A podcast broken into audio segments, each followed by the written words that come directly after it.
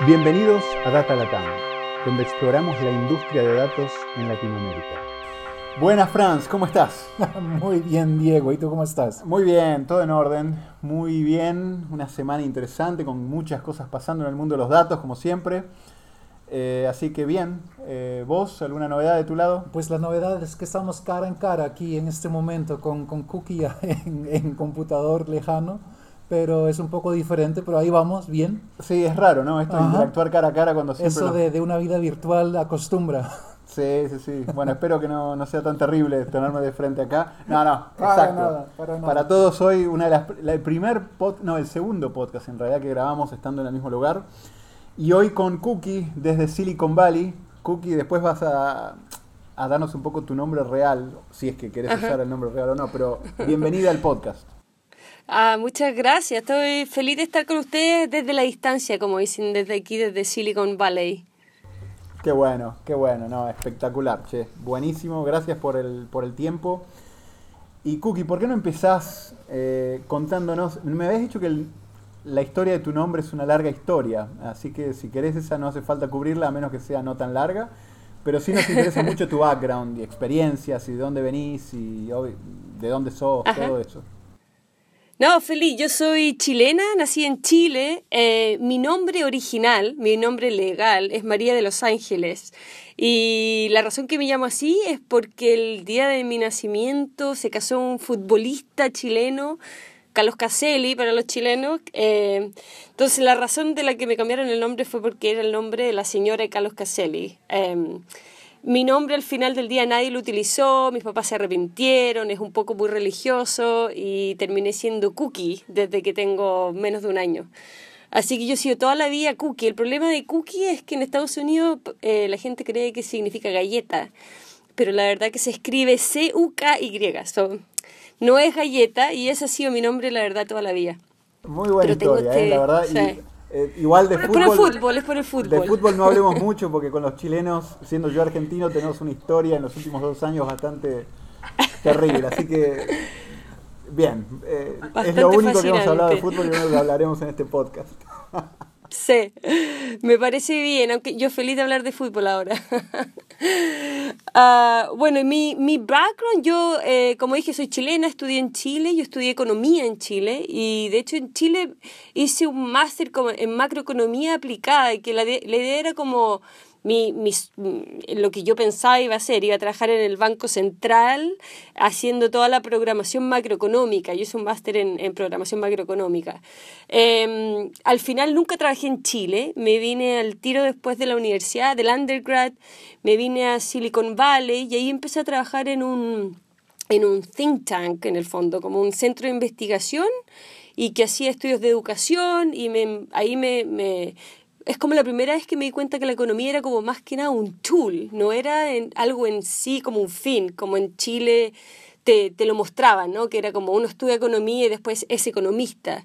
Aquí como por primera vez vi que yo podía aplicar la economía a otras áreas, me metí en el tema de la evaluación de proyectos de educación, y ahí me tenté, estaba trabajando al lado de Stanford, la idea de hacer un doctorado. Eh, entré a estudiar un doctorado y un máster en economía, eh, en economía de la educación, el doctorado, y, y siempre lo que me interesaba era la, los métodos cuantitativos, la inferencia causal, la estadística, y en Stanford tuve muy buenos profesores en eco Behavioral Economics, que se llama, entonces mucha experimentación en laboratorio, para eso tienes que tener muy buen training en, en cómo hacer un experimento, muy enfocado como a, a, los métodos, a los métodos en el fondo más, más duros de econometría. Y cuando terminé mi doctorado, o sea, cuando ya iba a terminar mi doctorado, en el fondo mi sueño era ser académica, ser profesora en, esta, en, en, Estados Unidos. Y me resultó, eh, pasé a ser profesora en una escuela de políticas públicas en Seattle, en la Universidad de Washington.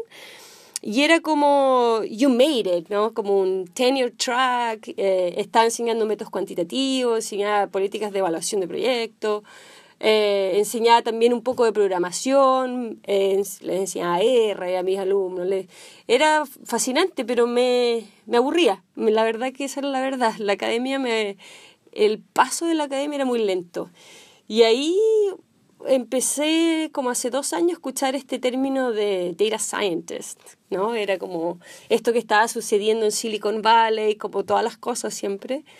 Y eso fue, me, me tenté, empecé a ver lo que era em, y hablé con una compañera de Stanford que era una de las únicas que no se había dedicado a la academia. Eh, ella se llama Elena Grewell y ella hoy en día es la, la head de Data Science en, en, en Airbnb. Y ella fue la que me dijo, venite, como dicen ustedes los argentinos. Muy bueno, muy bueno. Sí, sí. Súper, súper interesante. La verdad que pasaste por bastantes cosas. Franz, sí, sí, ¿cuántos, eh, ¿cuántos son en, en Data Science en Airbnb? Eh, hoy somos alrededor de 60. Eh, cuando yo entré hace un poco más de un año, durante el, quiero decir, durante el último año como que se, el, el team se duplicó. Eh, éramos alrededor de 25, 30 cuando yo entré y el, el último año nos hemos duplicado eh, en número. Muchos de los que contamos dentro de nuestro team también son, son más lo que les llamamos data engineer que ellos son los más preocupados como de build eh, todo lo que es el pipeline y todo eso, pero mm, el team completo somos alrededor de 60. Bien, bien, interesante. Y mira, ya que eh, hablamos un poquito ahora de, de, cuánta gente son ahí en Airbnb y demás, eh, contame cómo es ser un data scientist en Airbnb, porque me imagino que, eh, como habíamos hablado en algún momento, es súper interesante, ¿no? Lo que están haciendo. ¿Cómo es? Sí, uh, fascinante. Yo, lo, yo sobre todo eh, que venía de la academia, ¿no? De ese, de ese, de todo se mueve mucho más lento, que uno tiene mucho más tiempo para, para pensar y para mucha teoría muchas veces. Eh, acá se valora la teoría, se valora el análisis, pero siempre y cuando el producto final tenga algún, alguna recomendación para hacer cambios en el producto.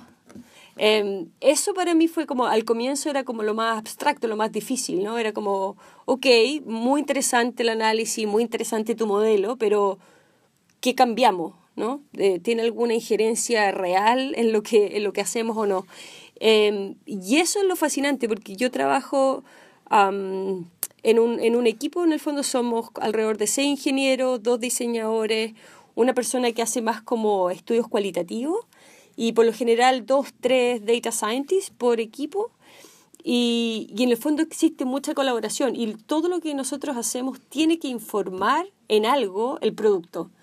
Si no es como estamos perdiendo el tiempo en el fondo. Bien, sí, sí, sí, me voy a imaginar que ahí tiene que ser aplicado y tiene que tener algún impacto.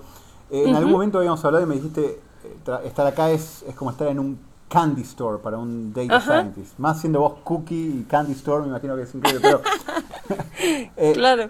Y cuando decías eso, ¿por qué? ¿Por el tipo de equipos que se forman? ¿Por el tipo de datos que tienen con los cuales pueden trabajar? Ajá.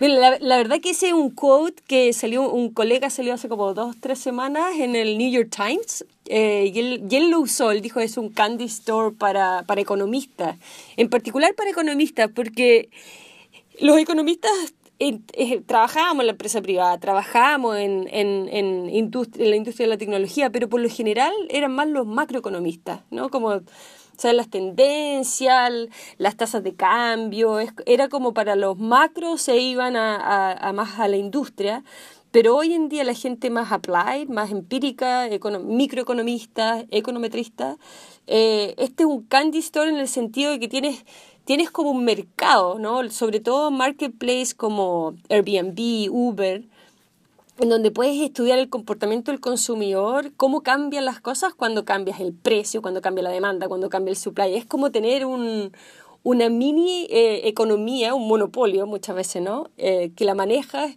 y te genera una cantidad de datos que es ilimitado. Entonces muchas veces para economistas yo siempre digo, si yo siguiera en la academia, aquí tendrías como innumerables la cantidad de papers que podría estar, podría estar escribiendo y publicando sobre cómo funciona el mercado. Entonces muchas veces tenemos que como volver a la realidad, ¿no? Como, ok, ese es un tema muy interesante, pero parar en el punto cuando ya es algo que puede, puede informar el producto.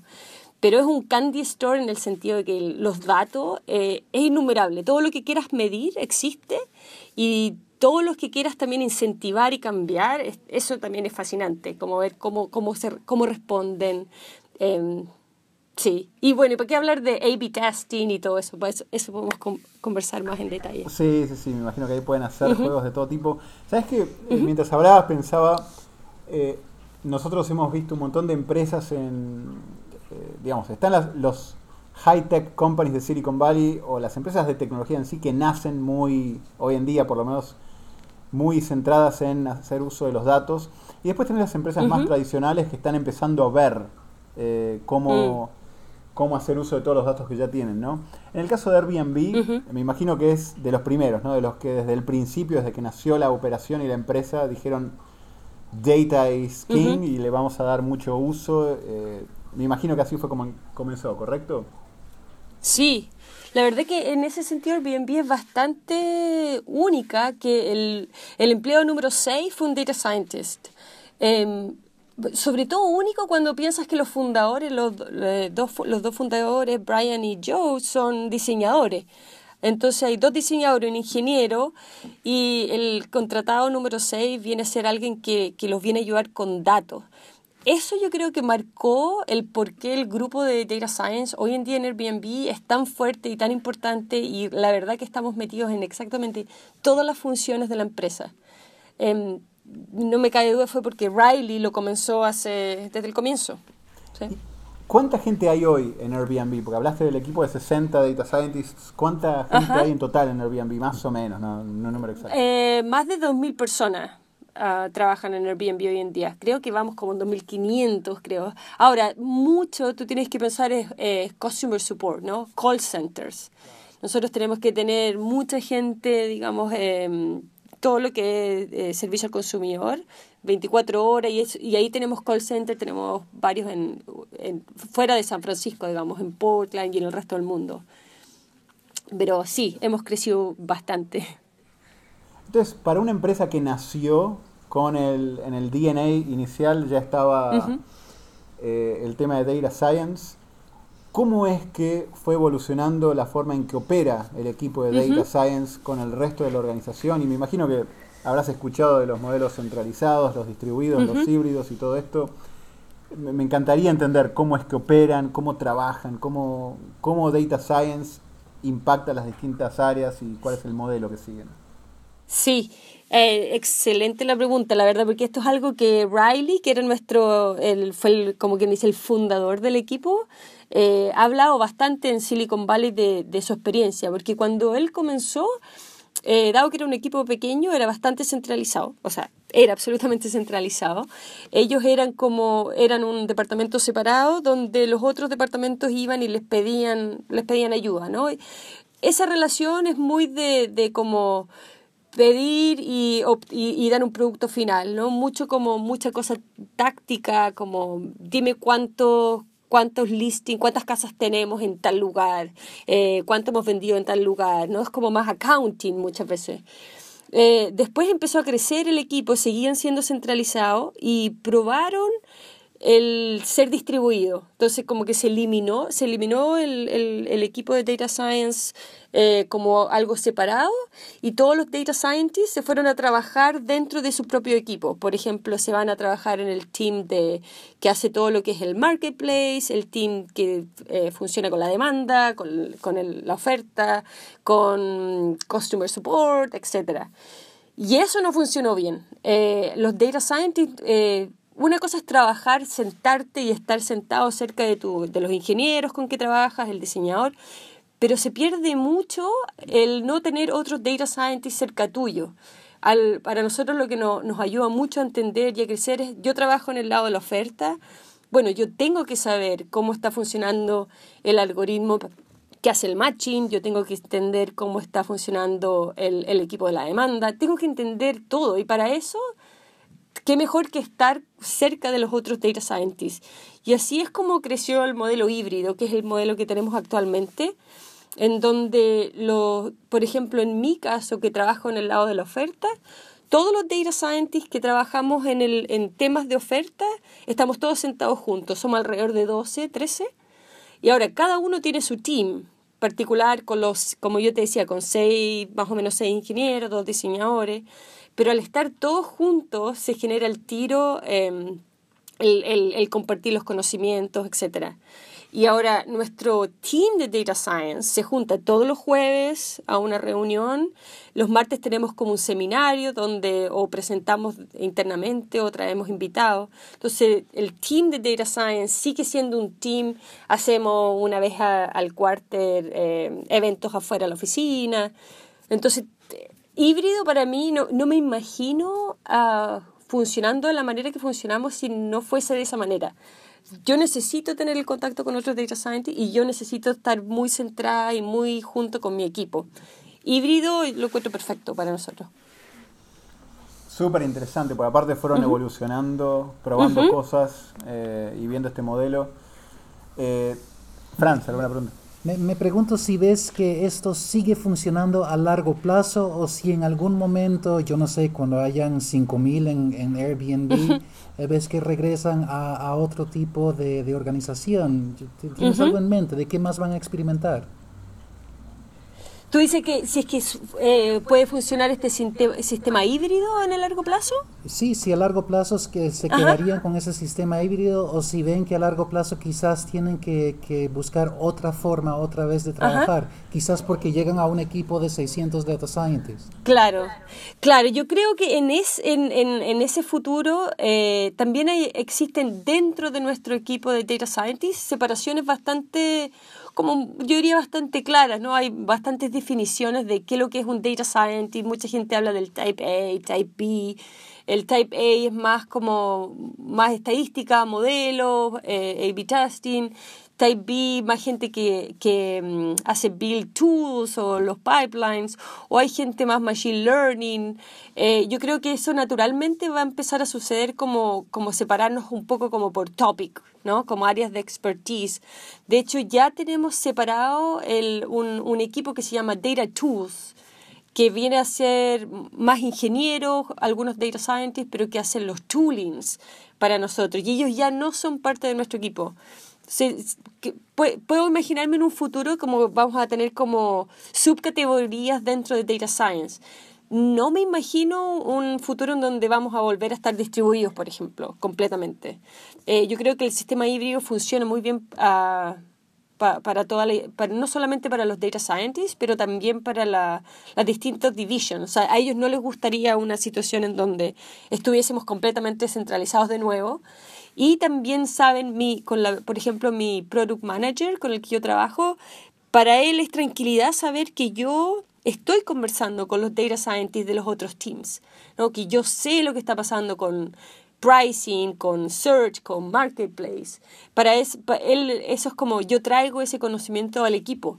Por lo tanto, eso no me imagino que una situación en donde eso lo dejaríamos de hacer. ¿Sabes qué? Lo eh, pensaba en eh, organizaciones en, en, otras regiones o más tradicionales donde a veces tenés esos silos donde protegen los datos y la información. Mm, y creo que ustedes son un candy store incluso en eso, porque creo que no puede existir la política de los silos, no existen un montón de cosas. De hecho, te iba a preguntar, Cookie, eh, en muchas empresas todavía está el grupo de BI, ¿no? Cuando vos hablas con empresas un poco más tradicionales, tenían el grupo de IT, pero tenían el grupo de BI, Business Intelligence, que era más para generar reportes y cubos y todo eso. Eh, ese tipo de función dentro de una empresa como Airbnb, que es el nuevo modelo de cómo incorporar data desde la, desde la médula, digamos, este, ¿existe de alguna manera o lo cumple el mismo grupo de Data Science? Eh, ¿Hay alguien que maneje ese dashboard genérico de toda la empresa? Sí, nosotros tenemos un, un equipo que eh, FP&A, que en el fondo es Financial Planning and Analysis, que vienen a ser los business analysts eh, que existían. Y ellos son los que hacen todo el financial planning. Em, y también eh, trabajamos muy juntos con, con los data scientists. Yo me junto una vez a la semana con una persona encargada de FP&A para el, el, área de supply. Eh, el por qué es porque para mí como data scientist en el yo, yo hago eh, lead el equipo que se encarga de crecer de growth supply para mí sería muy difícil a la misma vez no solamente estar preocupada del, de todo lo que tiene que ver con el producto, pero estar, por ejemplo, pensando en las tendencias macroeconómicas, que qué es lo que está pasando, eh, no sé, en los distintos mercados, en cómo está creciendo la demanda en cierto mercado. Yo necesito tener alguien que esté haciendo todas las proyecciones, qué es lo que creemos que va a pasar con el supply y con el demand en los distintos mercados. Entonces nosotros toda la semana hacemos lo que llamamos un sync, ¿no? Nos sincronizamos para saber, bueno, estamos haciendo los cambios en el producto que son los que al final del día van a ser los que van a tener la, la mayor rentabilidad o no a la empresa o no. Em, yo no necesito estar haciendo ese análisis. Para mí es como, es, es otro nivel de, de, skills, es otro nivel de, de conocimiento. Em, por lo tanto, ellos son los expertos en lo que, todo lo que viene tiene que ser con proyecciones y, y finanzas. Bien, no, súper claro y tal cual. Eso sí es una unidad más centralizada que interactúa, pero es el más tradicional BI si lo querés. Sí. Y ustedes están en otro tema, interactúan entre ustedes, ven los datos, ven la información, eh, podés tener gente con la cual dialogar y demás, pero estás pegada a un grupo. No, clarísimo y súper bueno. De hecho, me encantó también lo de esos grupos que arman donde tenés ingenieros, diseñadores, gente experta en el negocio. Me parece que si pudieras comentar algo acerca de esa interacción de esos grupos eh, antes de pasar a otro tema. Sí, no, feliz. El, eso para mí fue como la de partida cuando, imagínate, yo vengo de, de la academia en donde yo tenía cualquier reunión, ¿no? Era un era una hora, dos horas por lo menos, ¿no? Estamos, donde estamos todos sentados y mi primera interacción con mi nuevo, mi nuevo equipo fue que teníamos los famosos stand-up meetings, ¿no? Que uno estaba parado, yo al comienzo llevaba como un cuaderno para anotar, ¿no? Iba con absolutamente mi mentalidad académica y ahí te das cuenta cómo la, la cultura del ingeniero, de cómo trabaja un ingeniero, los stand-up donde eh, están alrededor de seis ingenieros, dos diseñadores, como te decía, dos data scientists y un researcher más cualitativo. Cada uno tiene uno o dos minutos que hablan lo que está, lo que está trabajando y es como así nos hacemos sync, ¿no? ¿no? Yo te digo lo que estoy haciendo, te aviso si es que tú me estás bloqueando en algo o no. Y en ese sentido todo lo, lo hacemos cada, casi día por medio, media hora, así nos hacemos sync. Ahora, a comienzo de cada semana se junta la persona que es el lead de diseño, el, como el, lead vendría siendo como el, como el que está dirigiendo el equipo de diseñadores, el que dirige el equipo de data science y el que dirige el equipo de ingenieros junto con el PM, el product manager. Nos juntamos los cuatro los lunes en la mañana y planeamos los famosos los sprints. ¿No? Las, son dos semanas de trabajo, qué es lo que nos vamos a enfocar en el producto y por lo general el qué es lo que vamos a hacer en el producto viene bastante informado por estudios de data science. Entonces los data scientists siempre estamos pensando en el sprint que viene el próximo mes. Eh, nosotros los ayudamos a hacer todo lo que se llama el sizing, ¿no? que, que sirve en el fondo para priorizar. Eh, para darte un ejemplo, sería, por ejemplo, eh, cambiemos el step donde nuestra gente que está tratando de, de listear su casa, cambiemos el step de la foto. Eh, no cambiemos el step de donde están escribiendo la descripción, por decirte una cosa, porque vemos que en los datos se ve que las personas son, van a abandonar mm, más comúnmente el step de fotos que el, que el otro de la descripción, por ejemplo. ¿no? Eso sería como un caso de bastante simple de priorizaciones. Em, y ahí en, en, en esa reunión es cuando tenemos que diseñar, como en el fondo, como mapear todo lo que vamos a hacer en los cambios en el producto, informados con datos, de ahí viene el diseñador que tiene que hacer todo lo que es diseño, eh, un periodo de que se hace lock el diseño, y ahí se implementan, los ingenieros implementan los cambios en producción y ahí viene el hacer, de ahí el Data Scientist participa nuevamente para decidir, ok, ¿cómo vamos a testear el impacto? Em, en ese minuto nuestro involvement es bastante pequeño, pero sobre todo para cerciorarnos que en el lugar donde estamos como, quien dice, como lanzando el experimento sea el lugar correcto. Por ejemplo, si yo quiero medir el efecto de que cambiamos el step de fotos, bueno, yo voy a hacer eh, la asignación a tratamiento, al grupo de tratamiento, al grupo de control, cuando la gente llega al step de foto, ¿no? No cuando comienza el primer step, cosas así, como darnos, de cerciorarnos que no vamos a diluir el impacto, etc.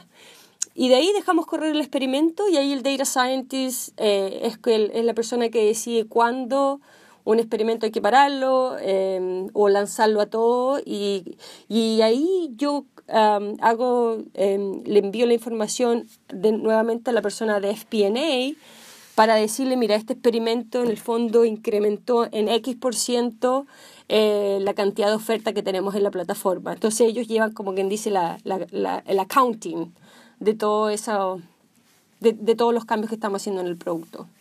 Pero eso es más o menos como, como, como circulamos el, el, el, trabajo, digamos, en el equipo. Cookie, ¿ustedes para, para este tipo de intervención usan el término growth hacking o, o, no? ¿Lo llaman de una forma diferente? ¿Growth hacking? No, no. ¿Qué, a, qué te, ¿A qué te refieres con growth hacking? Um, justamente es, es, un término que, que estábamos, que yo estaba mirando hoy, um, donde Ajá. se refieren a, a, pequeños cambios en, por ejemplo, como en, en, la, en la interacción con el cliente para tener un efecto oh. en ventas eh, y todo se trata de, de, pequeños cambios en la ingeniería, en la maquinaria en línea uh -huh. para, para, crear un efecto frente al consumidor. Sí, sí, no, nosotros sí, eh, absolutamente. Acabo de, de, googlear el término y sí, rapid experimentation, exactamente. Hacemos el otro término que se usa mucho en Silicon Valley, en Silicon Valley, eh, iterar ¿no? Iteration. Y um, iteramos, iteramos, iteramos. Ahora, iteramos, tú puedes estar haciendo experimentos, iterando y siempre encontrando un efecto en algo, ¿no? Entonces, una cosa que no, que no mencioné, que es crítico para nosotros, y eso es un trabajo que de nuevo trabajamos los data scientists con la gente de FP&A, de finanzas y planning, es siempre a fin de año, es decidir, ok, ¿cuáles van a ser las métricas eh, que nuestro equipo va a estar a cargo de, del fondo de, de, de, levantar, de mover. Porque si no, esto es puro data mining. ¿no? O sea, yo puedo hacer cualquier experimento y siempre voy a encontrar un efecto. Eh, para nosotros el definir la métrica, cómo lo vamos a medir, ahí ese es un, por lo general es algo donde los data scientists están muy involucrados, mucho análisis.